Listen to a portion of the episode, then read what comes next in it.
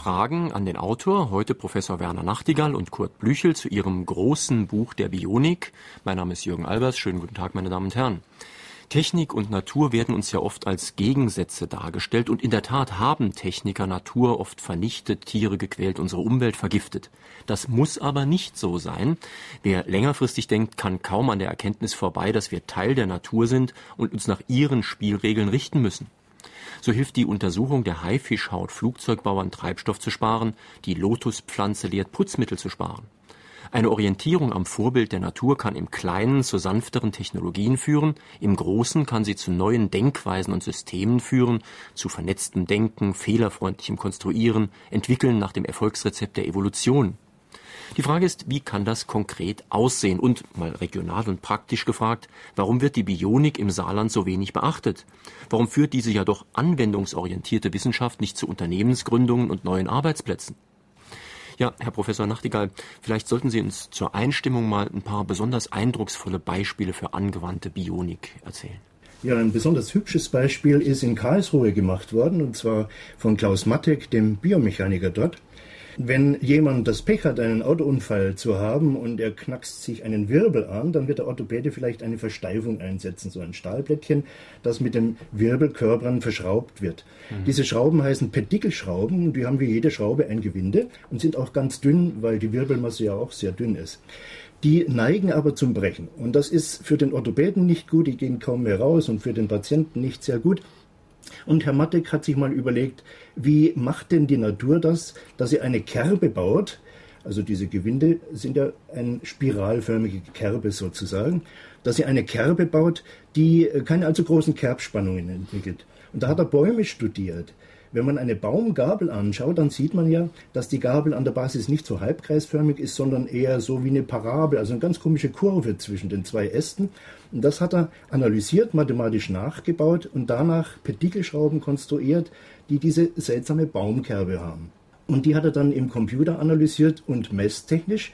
Und es ist etwas herausgekommen, das sehr erstaunlich ist. Die Bäume kriegen es fertig, eine Kerbe ohne Kerbspannung zu machen. Der Physiker sagt zunächst mal, das ist ja völliger Unsinn. Aber es ist tatsächlich so. Diese Schrauben hat die Firma optimiert und angeboten und seitdem die auf dem Markt sind, ist keine einzige Schraube mehr gebrochen. Da hat das, das die Bionik der Orthopädie geholfen. So ja? ist es, ja. Herr Blüchel, vielleicht auch noch ein Beispiel. Ja, ich bleib mal bei den Bäumen. Meine Bäume sind aber nicht im normalen Zustand, sondern die müssen brennen. Irgendwo gibt es dann ein kleines Käferchen, bestenfalls ein Zentimeter groß, das wie soll ich sagen, wittert einen Brand auf bis zu 50 Kilometer Entfernung. Und er geht deswegen hin, weil er weiß, aus der Entfernung 30, 40, 50 Kilometer treffen sich alle diese schwarzen Kiefernprachtkäfer, um dort Hochzeit zu feiern. Sie müssen deswegen dort Hochzeit feiern, weil ihre Jungen, ihre Nachkommen, ihre Larven nur röstfrisches Holz fressen.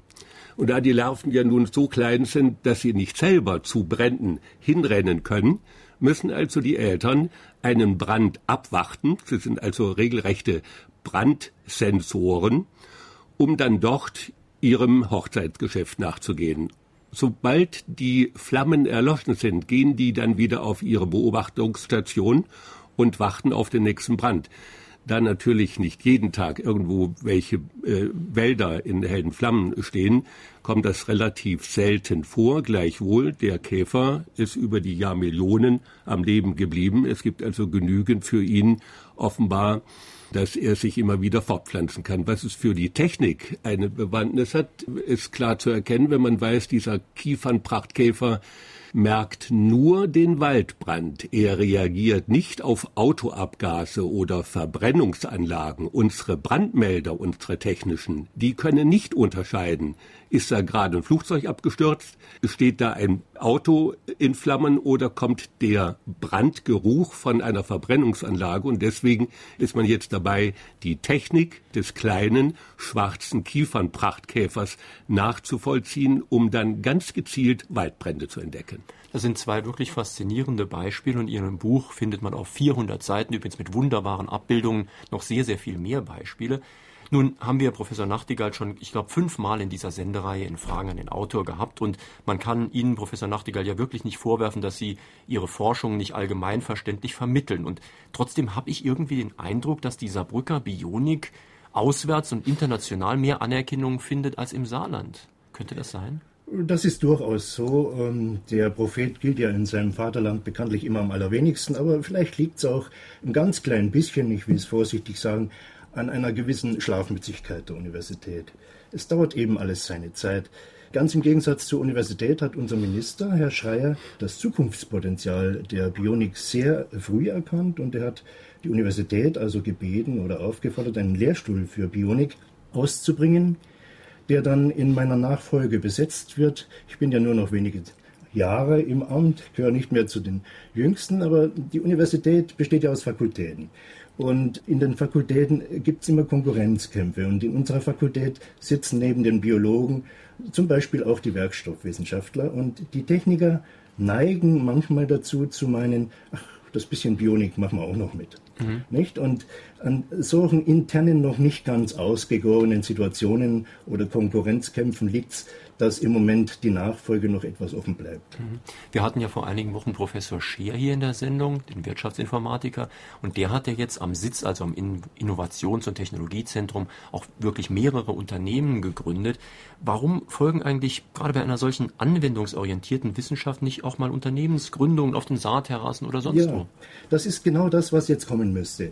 Wir arbeiten äh, seit etwa zehn Jahren auf bionischem Gebiet, länger schon auf technisch-biologischem, nicht, aber seit zehn Jahren etwa auf, Bio, auf bionischem.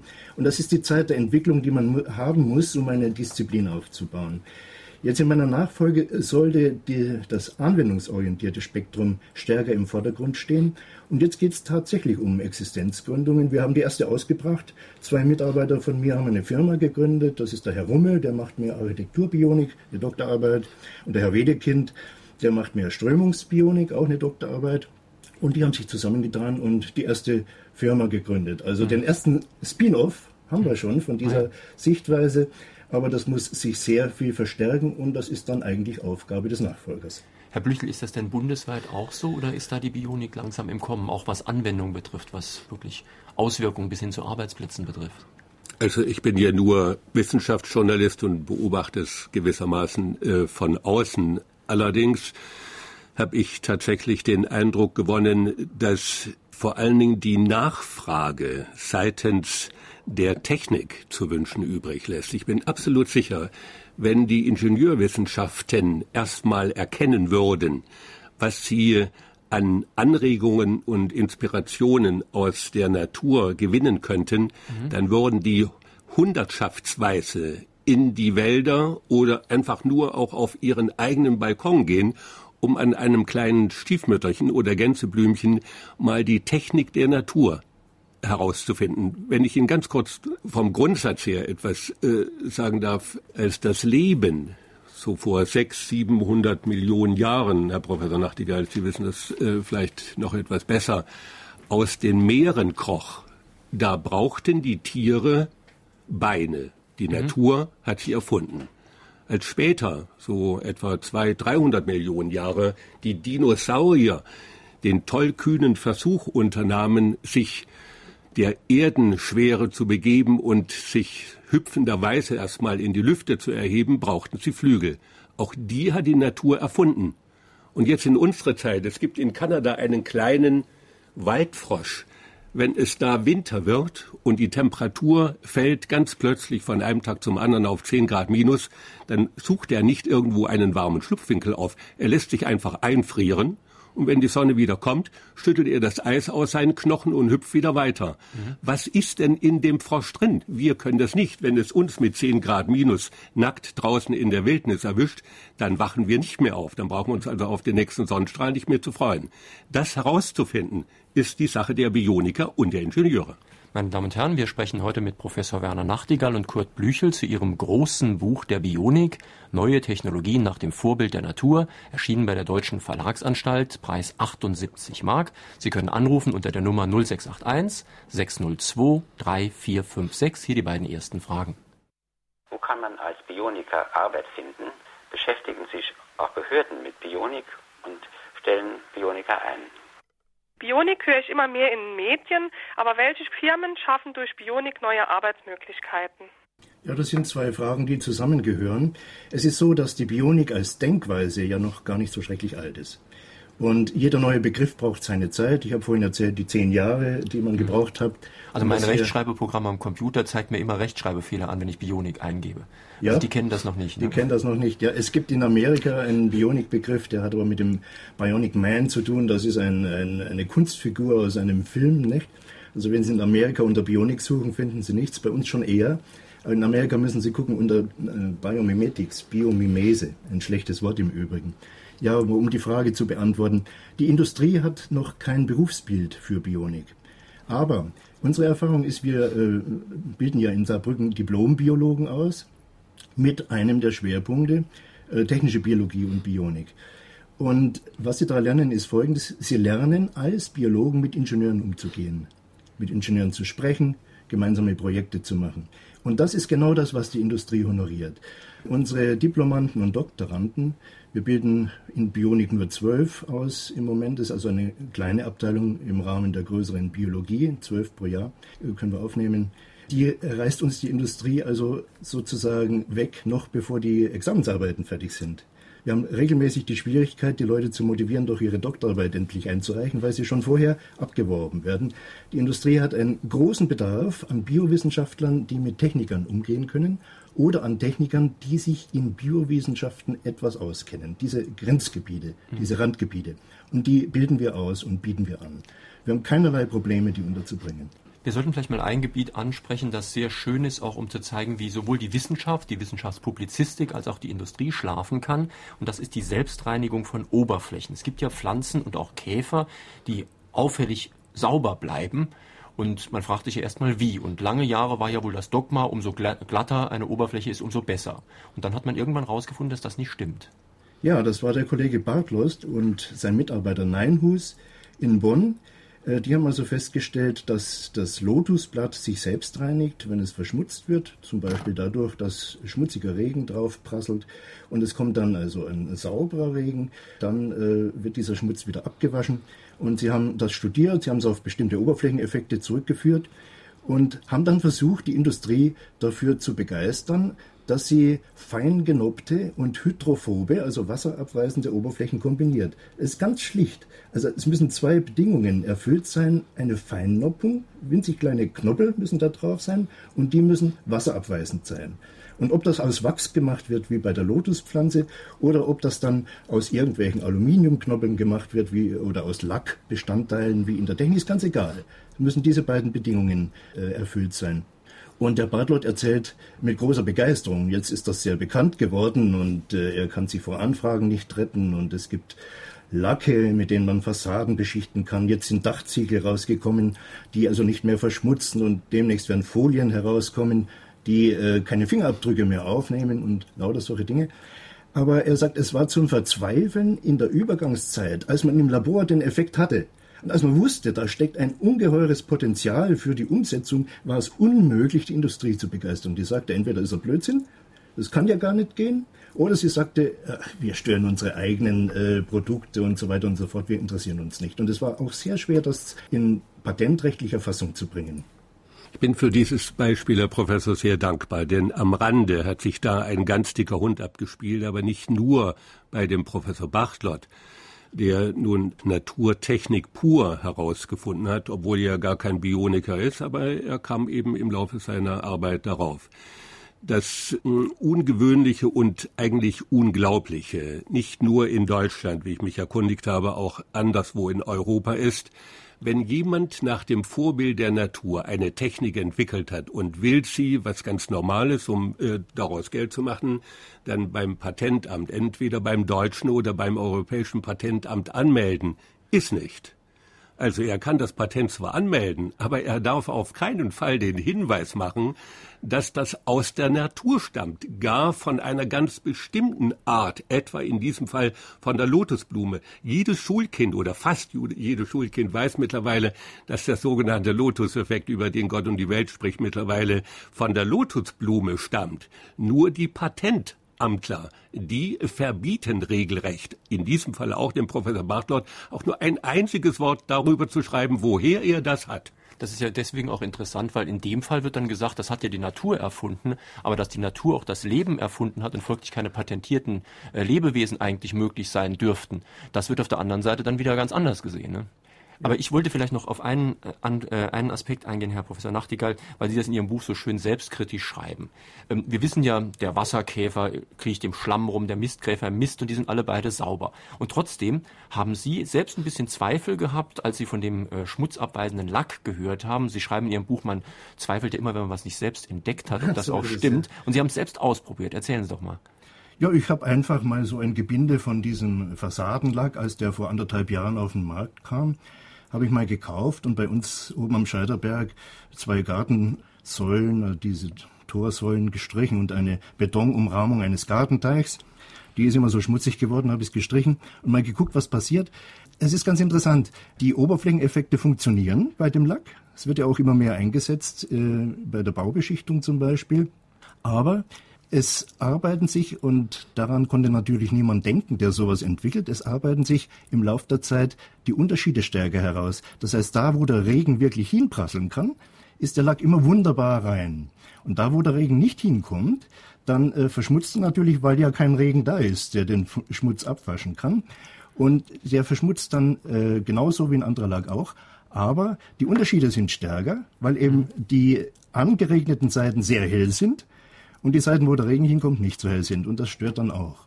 Bitte noch eine Frage an die Autoren. Hat die Bionik an der Uni Saarbrücken auch noch eine Zukunft, nachdem man eine Neuorientierung an der Uni äh, Saarbrücken vorgenommen hat? Ja, ich hoffe es, aber es ist durchaus noch ungewiss. Das war ja mein äh, etwas versteckter Hinweis von vorhin auf die gewisse Schläfrigkeit der Universität. Universitäten neigen manchmal dazu, äh, sehr speziell deutsche Universitäten, auf ein Pferd zu setzen.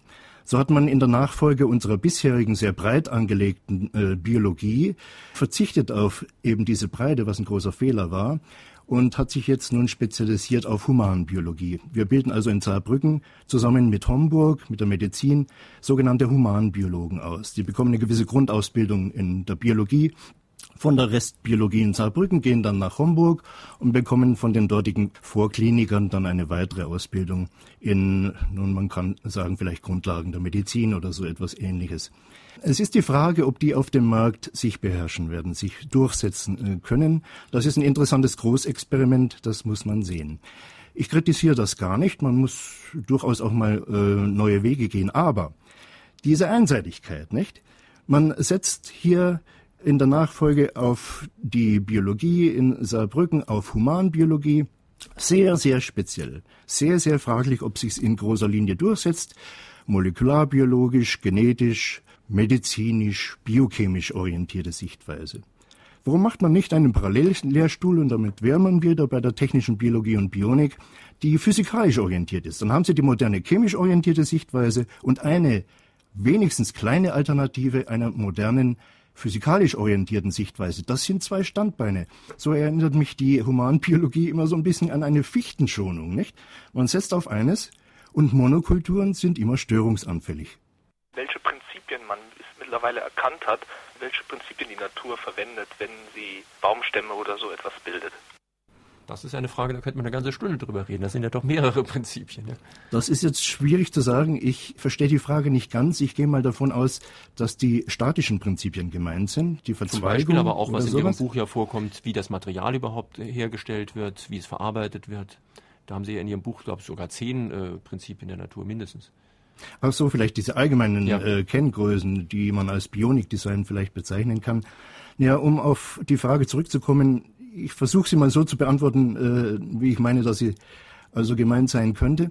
Wenn die Natur Zellen aufbaut, dann legt sie an einer Zellwand, die zunächst nicht verholzt ist, Holzlamellen. Sind also Zelluloselamellen quer und in verschiedenen Richtungen und verkittet die mit einer Bausubstanz, das ist Lignin. So, das ist der Grundbestandteil der Zellwand und daraus setzt sich letztlich der ganze Baum mit seinen vielen Holzzellen, die ja abgestorbene, tote Zellen darstellen, zusammen. Und das ist nun technisch betrachtet ein Kompositwerkstoff, eine druckfeste Matrix, das ist das Lignin, Äh, und in diese Matrix ist eingebettet ein zugfestes System aus Zellulosefasern. Also ein Kompositwerkstoff, der vielfältig variiert wird, je nachdem, es gibt ja weiches Holz, es gibt hartes Holz, es gibt mehr zugfestes, es gibt auch ganz gut druckfestes Holz und so weiter und so fort. Je nach den Anforderungen, die der Baum hat, stellt er mehr diese oder mehr jede Komponente in den Vordergrund. Aber im Grunde kann man sagen, das Baumaterial äh, Holz ist ein biologisches Kompositmaterial, ein Kompositwerkstoff, der sich im Übrigen jetzt steigender Beliebtheit in der Erforschung erfreut. Es gibt in Redding in England ein Biomechanikinstitut, das nichts anderes tut, als Holz in seinem So-Sein zu analysieren. Und was man beim Holz ja auch sehen kann, ist einmal ein Prinzip, dass es nämlich keinen Abfall gibt, dass alles voll recycelbar ist und voll wiederverwertet wird. Und das zweite Prinzip, produziert wird bei ganz normalen, sagen wir mal, Temperaturen, also nicht wie bei einer Stahlschmelze oder so, wie es in der Technik oft üblich ist, sondern bei ganz normalen Temperaturen und mit wenig Energie. Das gilt ja ganz allgemein für biologische Materialien. Die Biologie äh, arbeitet eben sozusagen bei Zimmertemperatur. Und diese Riesentemperaturen, die die Technik braucht, um nur zum Beispiel eine Zange zu machen, muss ich eine Stahlspitze machen mit über 1000 Grad. Was kostet das an Energie? Dieses Verfahren wird in der Natur nicht angewandt. Meine Frage an Herrn Professor Nachtigall. Was würden Sie angehenden Studenten raten, die sich gerne mit Fragenkomplexen der Bionik beschäftigen möchten? Wie zum Beispiel sollten sie starten?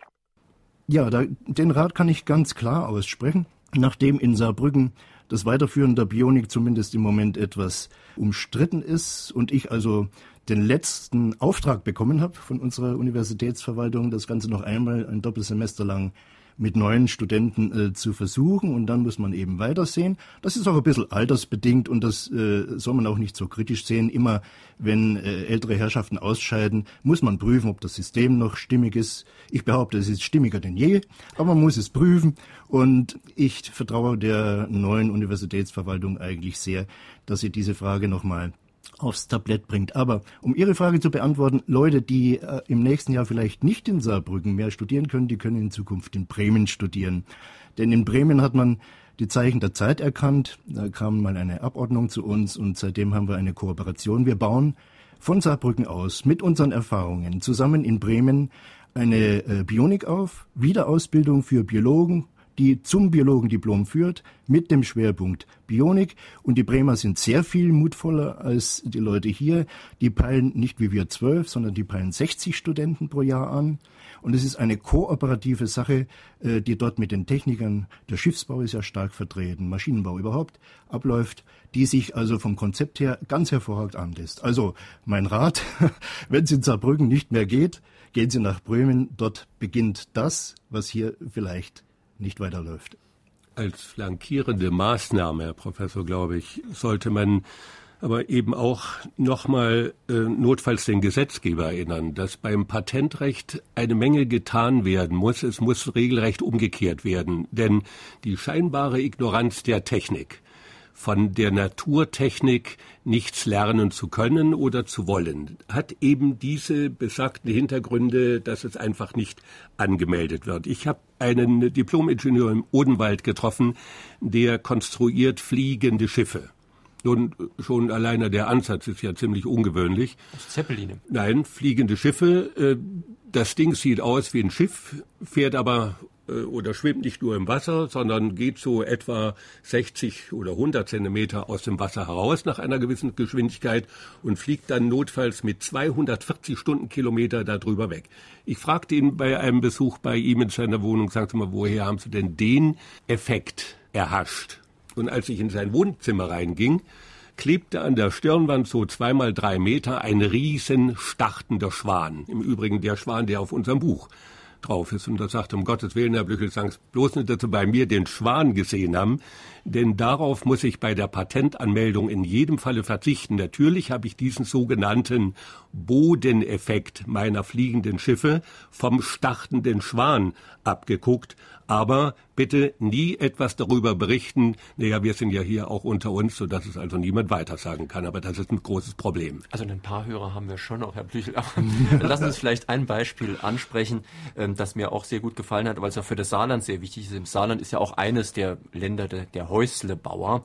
Und Sie haben mehrere Studien auch sehr überzeugend dargestellt im Buch, dass wir eigentlich mehr lernen könnten, zum Beispiel von der Eisbärenhaut als Vorbild für den Hausbau. Könnten Sie das mal erläutern?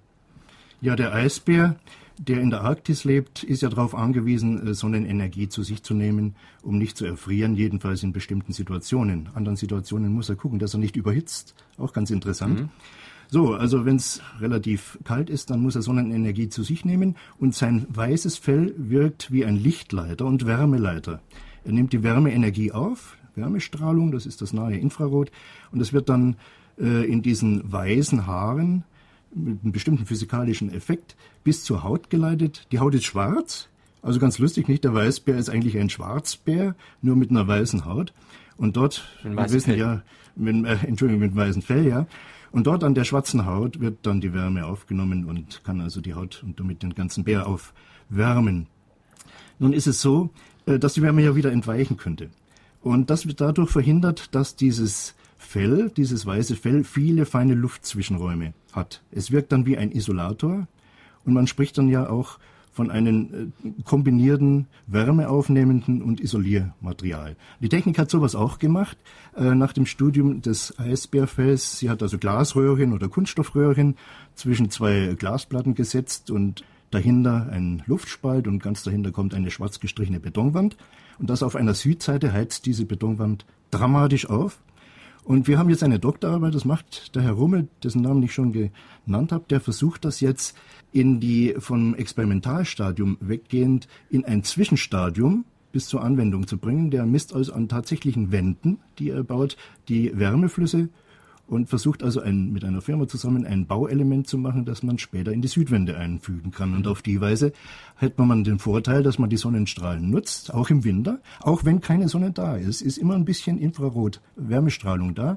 Das kann man nutzen. Man kann die Hauswand aufheizen und die Überschlagrechnungen zeigen, dass man sich damit wenn man das geschickt macht, an die 50 Prozent mindestens wahrscheinlich mehr an Heizenergie sparen kann. Und was macht jetzt der Eisbär bzw. der Häuslebauer im Sommer, wenn die Sonne stark brennt?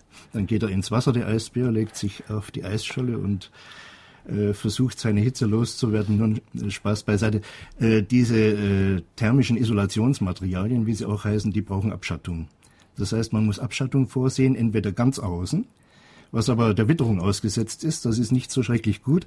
Oder eben innen am Ende dieser, äh, dieser parallelen Glasröhrchen in dem Luftspalt zwischen Glasröhrchen und dieser Betonwand. Da muss man ein Rollo oder eine Abschattung vorsehen.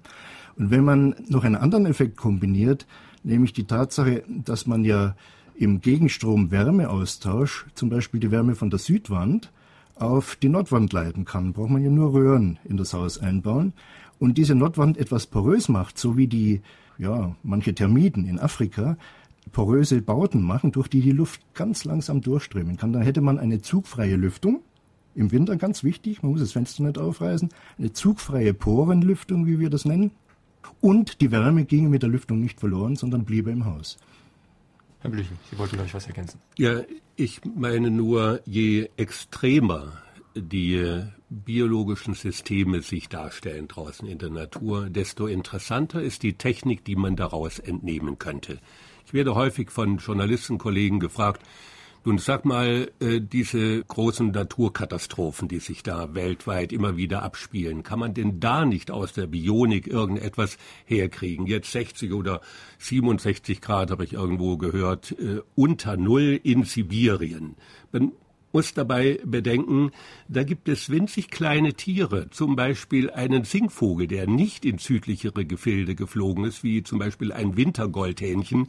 Das ist nur fünf oder sechs Gramm schwer, trotzdem, es erfriert nicht. Wie macht die Natur das? Oder ein Erdbeben, wie es gerade in Indien passiert ist, möglicherweise über 100.000 Tote.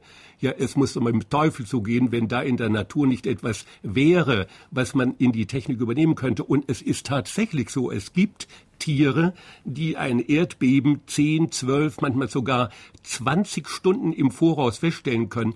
Nur, die Techniker sagen, ihr mit eurem Quatsch aus der Natur. Aber ich meine, so können wir nicht weitermachen. Die Leute, die dort dran glauben müssen, wenn die davon wüssten, die würden sich ganz schön beschweren bei den Leuten, wo es drauf ankommt. Professor Werner Nachtigall und Kurt Blüchel zu ihrem großen Buch der Bionik. Kann es sein, wenn die Bionik in Industrie und Wirtschaft, die ja auf Gewinnmaximierung ausgerichtet ist, bisher nicht genügend berücksichtigt wurde, dass das daran liegen mag, dass der Profit einfach nicht hoch genug sei? sein würde, respektive andere Wirtschaftszweige, die bisher einen hohen Gewinn abwerfen, zurückgedrängt würden. Was können wir von der Natur in Bezug auf Sonnenenergienutzung lernen? Die Natur macht uns das mit der Photosynthese ja ganz gut vor. Und was können wir uns beim Bauen von der Natur abschauen? Über Bauen haben wir ja schon gesprochen, aber über Sonnenenergie ja. noch wenig. Vielleicht beginnen wir mit der Frage nach dem Profit. Das beginnt sich dramatisch zu ändern je nachdem, wie die Industrie also die Einsicht gewinnt, dass es sich rentiert, auf die Natur zu schauen. Und ich hatte ja ausgeführt, dass die Industrie beharrend ist. Das ist immer so. Das wird jeder, der mit der Industrie kooperiert, merken. Die Industrie ist beharrend in dem Sinn, dass sie sagt, ach, wir verkaufen unsere Sachen, was soll das Ganze? Wir werden uns doch unseren eigenen Erfolg nicht durch neue Methoden, die noch nicht ausgereift sind vielleicht oder deren Entwicklung viel Geld kostet, denn werden wir uns doch nicht streitig machen. Und sie denken nicht in der Richtung, dass ja jeder Erfolg mal seine natürliche Grenze hat. Und dass man in der Schublade Aspekte vorbereitet haben muss, die man dann wieder rausziehen kann. Das beste Beispiel, das ich kenne, ist der Lotus-Effekt, den wir ja schon genannt haben. Das Umsatzpotenzial für neue Fassadenfarben und alles, was da dran hängt, wird jetzt für die nächsten wenigen Jahre auf eine Milliarde und für die nächsten zehn Jahre auf zehn bis hundert Milliarden Mark weltweit geschätzt. Das ist also schon etwas Geld. Und äh, ein weiterer, äh, eine weitere Zahl kann ich vielleicht sagen, die ich kürzlich gelesen habe, dieser berühmte Hai-Effekt, dieser Haischuppeneffekt, nicht, der zur Ausbildung einer Rillenfolie geführt hat, die solche Rillen hat wie die Haischuppe auch. Die werden dann auf einem Airbus geklebt, der erzeugt wenig, weniger Reibungswiderstand beim Flug und damit spart man Benzin. Äh, man hat ausgerechnet, das hat der Herr Bechert gemacht, Bechert Bruse und Mitarbeiter in Berlin, dass äh, ein Airbus der mit einer solchen Haut umklebt ist und diese zwei bis drei Prozent Gesamtbenzin einspart pro Flug, im Jahr eine Einsparung hat von einer Million Dollar. Eine Million Dollar pro Großflugzeug pro Jahr. Jetzt stellen Sie sich einmal A, die Riesenflotte vor, was da für ein Gewinn da drin ist, und stellen Sie sich weiter vor, dass die gesamte Forschung zum High-Effekt, zum Riplet-Effekt, alle diese bionische Grundlagenforschung zur Übertragung im Jahr etwa auch eine Million Dollar kostet. Also das, was ein einziges solches Objekt von Tausenden einspart, kostet die gesamte Grundlagenforschung. Mhm. Kommen wir zu der zweiten Frage, nämlich der Sonnenenergie. Über den Bau hatten wir uns ja schon unterhalten. Und ich meine immer, dass die Nutzung der Sonnenenergie im Hinblick auf eine solarbetriebene Wasserstofftechnologie äh, so sehr wichtig ist. Und zwar sehr viel wichtiger als das, was wir hier in Saarbrücken machen. Wir machen Konstruktionsbionik. Es gibt ja noch die Verfahrensbionik. Dazu zählt eben genau dieses. Und dann gibt es noch die Evolutionsbionik. Dazu zählt die Evolutionsstrategie und auch die Dinge von Herrn Mattek, die ich mit dem ersten Beispiel genannt hatte, die passen da rein. Aber ich bin der Meinung, für die Zukunft, und es ist wahrscheinlich nicht zu viel gesagt, für das Überleben der Menschheit ist es wichtig, dass wir eine solarbetriebene, bionische Wasserstofftechnologie haben, auf der wir aufbauen können. Das bedeutet Folgendes, mit wenigen Worten gesagt, die grüne Pflanze bringt es ja fertig, mit Hilfe des Sonnenlichts als Energiespender aus dem Wasser und aus dem CO2 der Atmosphäre nun Kohlenhydrate aufzubauen. Das ist Traubenzucker, aber Zucker brauchen wir nicht. Zucker ist eh nicht so schrecklich gesund und Zucker haben wir genügend in der Gesellschaft. Aber auf dem Weg zum Zucker kann die Natur Wasserstoff transportieren.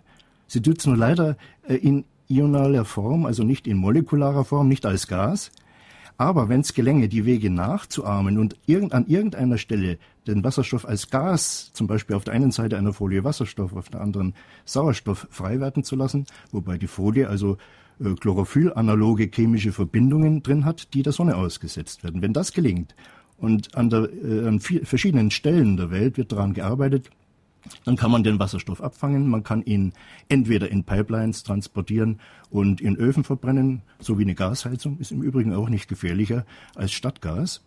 Wenig bekannt, dass Stadtgas manchmal hohe Anteile an Wasserstoff enthalten hat, nicht? Und das ist ja auch kaum was passiert. Oder man kann ihn abfüllen in Hochdruckstahlflaschen und damit Auto fahren und alles das machen, was man heutzutage mit einem Benzintank macht. In winzig kleinen Tieren hat die Natur die Sonnenenergie in einer Weise perfektioniert, das nachzugucken, nachzuahmen, sich wenigstens Anregungen zu holen, auch das würde sich unwahrscheinlich lohnen. Ich weiß nicht, wie hart der Fall mittlerweile geworden ist aus Israel. Da haben äh, Forscher in Tel Aviv einer orientalischen Hornisse abgeguckt, dass die ganz offenbar biologische, also lebende Halbleiter auf ihren Flügel deponiert hat. Das bedeutet, sie kann sich nicht nur wärmen, sie kann die Sonnenwärme sogar speichern über einen gewissen Zeitraum hinweg. Und diese biologischen Halbleiter, die könnten möglicherweise für ganz, ganz wenig Geld bei uns eine ganze Menge erreichen. Welche Ausbildungsvoraussetzungen werden benötigt, um im Arbeitsbereich der Bionik tätig zu werden? Ja, wieder eine praktische Frage an Professor Nachtigall, nehme ich an. Ja, die Ausbildungsvoraussetzungen sind bei uns eigentlich nur äh, das Vordiplom in Biologie. Wir können also Biologiestudenten, die das Vordiplom gemacht haben, entweder hier bei uns oder sonst irgendwo aufnehmen. Und dann kommen sie in das Hauptfachstudium, das genau wie das Vordiplomstudium vier Semester lang ist. So können sie dann Bionik studieren mit dem Abschluss. Nach acht Semestern, vier vor, vier Hauptstudium, können Sie Ihre Diplomarbeit machen. Die Diplomarbeit Länge ist festgelegt. Sie beträgt lustigerweise gerade neun Monate.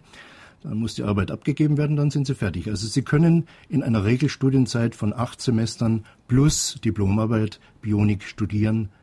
Die zukunftsweisende Bionik müsste bereits viel früher auch bei Schülerinnen und Schülern zur Kenntnis gebracht werden. Halten Sie es für richtig, Herr Professor, dass die Bionik auch in den Leistungskursen der Gymnasien im Fach Biologie oder Physik in die Lehrpläne aufgenommen wird? Ach, Sie können gar nicht wissen, wie dankbar ich Ihnen für diese Frage bin. Dafür kämpfe ich die ganze Zeit bei Schulen, bei Ministerialbehörden. Gerade in Bayern haben wir viele Ansätze gemacht.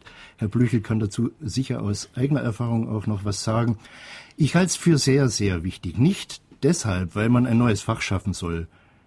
In den Zuge der Entrümpelung der Studienpläne und der Schulpläne muss man eher schauen, dass man Fächer zusammenlegt und nicht äh, mehr so viel, äh, wie gesagt, Gerümpel hat. Gerade wenn man auch wie hier im Saarland dankenswerterweise auf acht Schuljahre wieder zurückschwenkt, muss halt damit nicht nur ein bisschen was, sondern, das ist ja die Schwierigkeit dabei, die gesamte Ausbildung neu überdacht werden. Und ich meine, eine ganz wichtige Facette bei dieser Neuüberdenkung und Kürzung der Gesamtschulausbildung ist die, dass man integrative Verfahren nutzt. Dass man also nicht in jedem Fach jede Einzelheit in der Geschichte zum Beispiel mit den Pyramiden spätestens beginnend und jeden Krieg und so weiter, sondern dass man äh, an Beispielen lernt.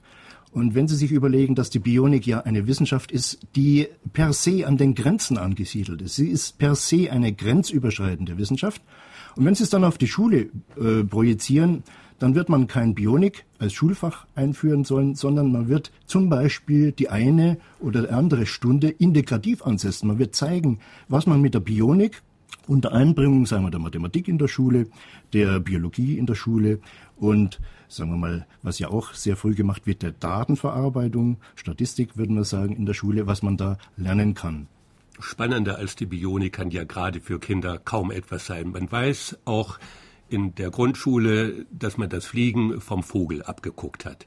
Mittlerweile machen sich große Flugzeugwerke wie Boeing äh, Gedanken darüber, wie könnten wir noch größere Flugzeuge bauen, um uns noch schneller, noch mit vielen Menschen an Bord in die Feriengebiete äh, fliegen.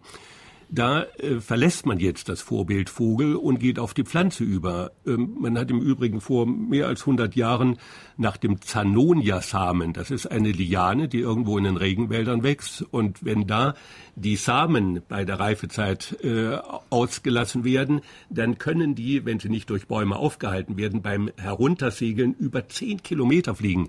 Boeing hat sich jetzt dieses Samens bemächtigt und will sogenannte Nurflügler machen für tausend Menschen an Bord nicht nach dem Vogel, sondern nach einem anderen biologischen System.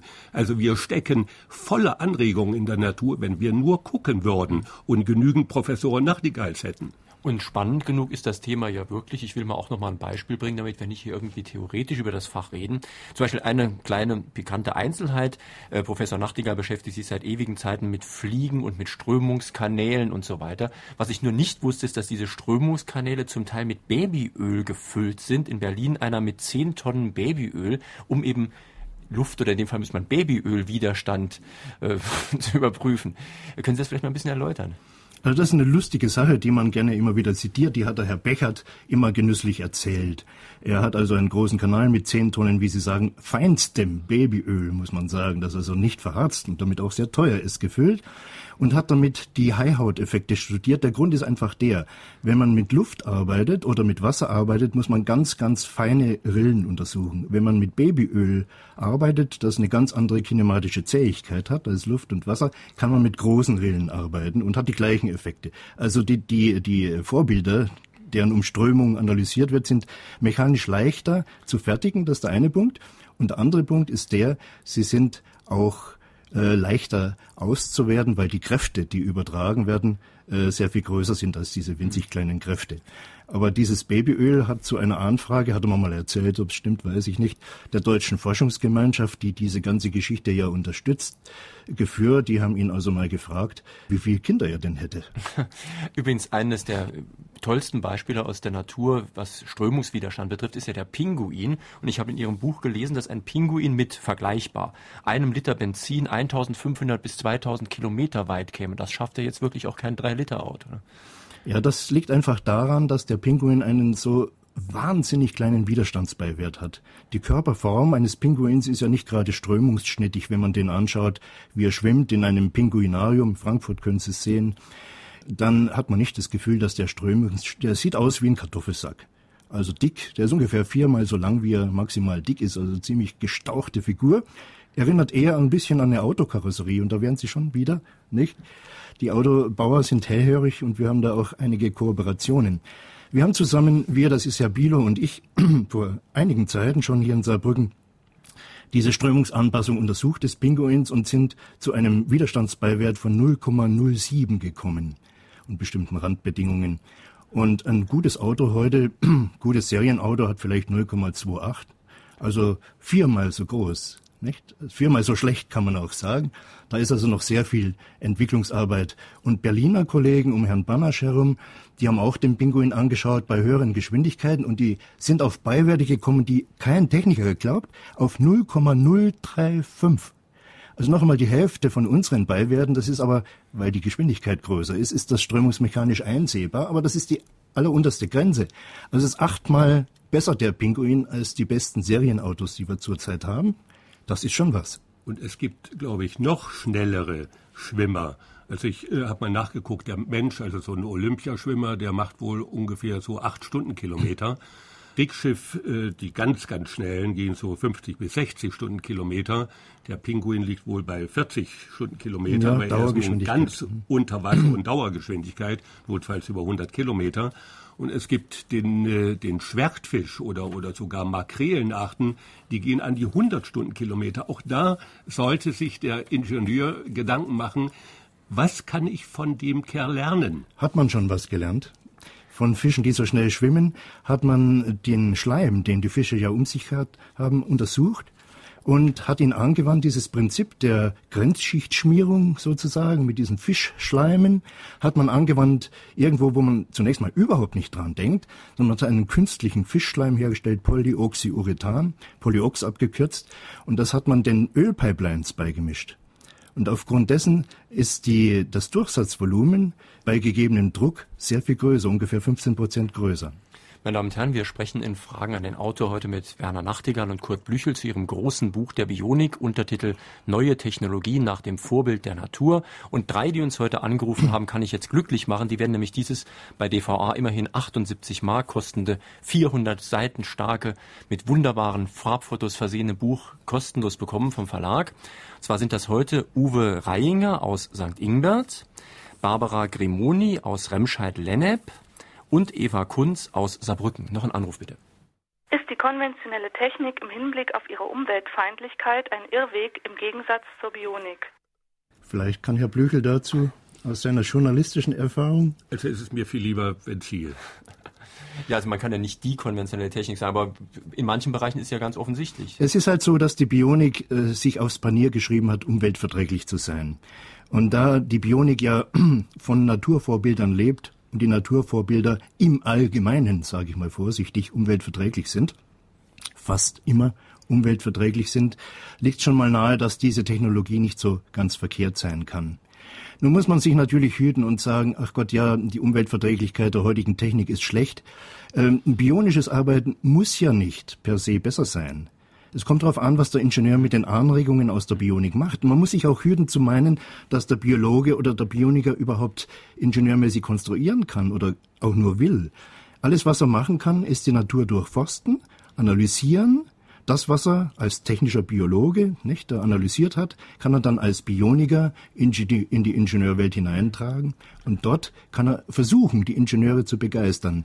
Aber ich kann, um es abschließend zu beantworten, eines sagen. Ich mache ja auch hier in Saarbrücken Nebenfachausbildung für Ingenieure oder für Werkstoffwissenschaftler oder für Physiker. Hat man immer Einzelne, die zu uns in die Bionik kommen und Nebenfach Bionik nehmen. Und ich habe es nie erlebt, dass die äh, nach dieser Grundausbildung in Bionik, wo man also lernt, auf die Natur zu gucken, auch als Ingenieur die Natur ernsthaft zu betrachten.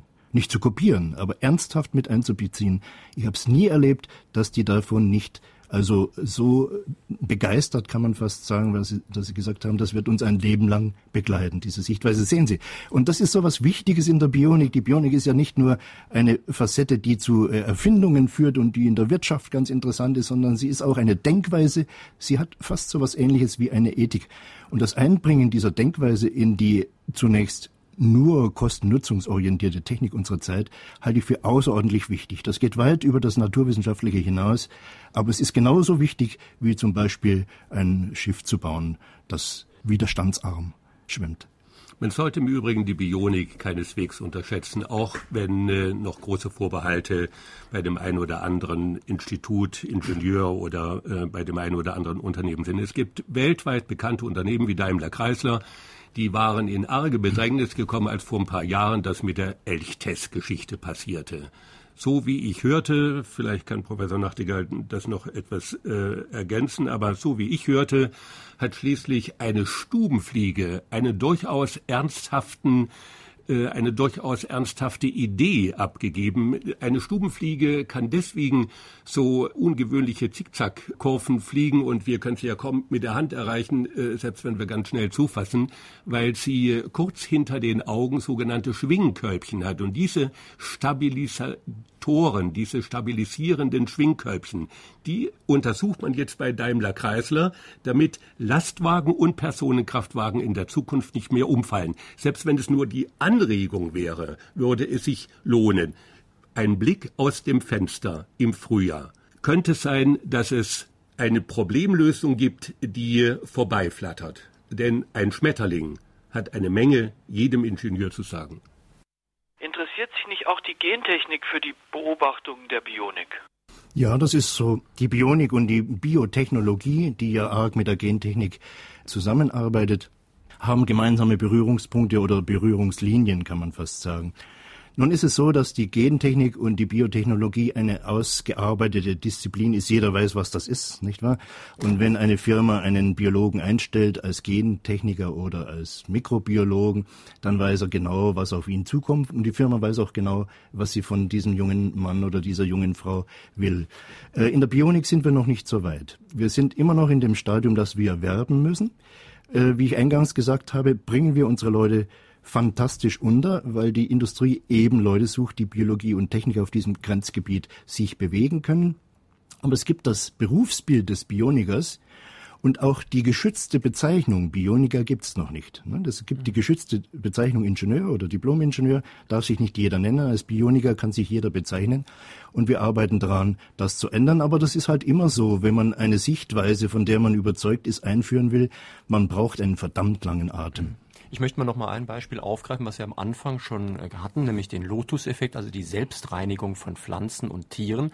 Und wenn man sowas erforscht, kommt man natürlich manchmal auch zu kritischen Punkten, wo man die äh, bisher üblichen Techniken äh, in Frage stellen muss, zum Beispiel bei Pflanzenschutzmitteln. In Ihrem Buch ist irgendwo so eine kleine Randbemerkung. Das Prinzip funktioniert ja nur dieser Selbstreinigung, wenn die Oberfläche leicht rau ist und wenn sie wasserabstoßend ist. Ja. Und manche Pflanzenschutzmittel scheinen über die Tenside genau diese Wasserabstoßung kaputt zu machen und damit eigentlich keinen Pflanzenschutz, sondern Pflanzenvernichtung zu betreiben. Das ist einmal äh, behauptet worden und es gibt wohl auch Grundlagenuntersuchungen, die die Industrie vielleicht äh, zunächst mal zur Kenntnis nehmen muss, aber das ist bei weitem noch nicht endgültig äh, ausgereizt. Jedenfalls die Hypothese, dass Tenside nicht unbedingt nur nützlich sein müssen, weil sie eben per se die Hydrophobie zerstören können, und damit den Selbstreinigungseffekt der Blätter äh, herabsetzen. Diese Hypothese wird zu prüfen sein und die Firmen, die diese Tenside herstellen, werden gut beraten sein, wenn sie sich damit befassen. Denn was ist denn die logische Konsequenz? Wenn der Selbstreinigungseffekt eines Blattes wegfällt, dann können auch zum Beispiel Pilzsporen, die der Wind da drauf äh, bläst, mit dem nächsten Regen nicht mehr abgewaschen werden. Die würden dann auskeimen, wachsen als Hyphen durch die Spaltöffnungen ins Blatt. Und wenn das einmal passiert ist, ist das Blatt verloren. Also man kann durchaus erwarten, dass hier auch kritische Effekte betrachtet werden müssen, aber das wird Gegenstand der Forschung der nächsten Jahre sein müssen. Vielleicht noch ein letzter Hinweis, ein Tipp für unsere Zuhörer. Wenn Sie das nächste Mal im Meer schwimmen, dort, wo es Delfine gibt, müssen Sie dran denken, dass ein Delfin eine Art von Röntgenblick hat. Also äh, alles, was unter dem Bikini ist oder auch innen im Bauch, notfalls ein werdendes Baby, kann der Delfin sehen und abgucken. Notfalls lässt sich auch daraus irgendwann eine optimierte Technik finden.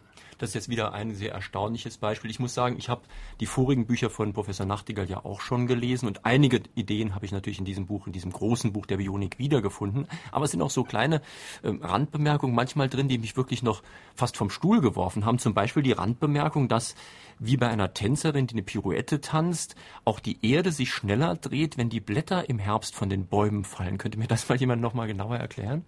Ja, das ist ein Beispiel, das ich auch nicht gekannt habe, das Herr Blüchel beigesteuert hat. Er hat es in der physikalischen Literatur gefunden, nicht? Wenn eine Tänzerin eine Pirouette zieht und äh, äh, zieht dann die Hände an sich heran, dann dreht sie sich ja schneller. Deshalb macht sie es ja, damit sie sich schneller drehen kann.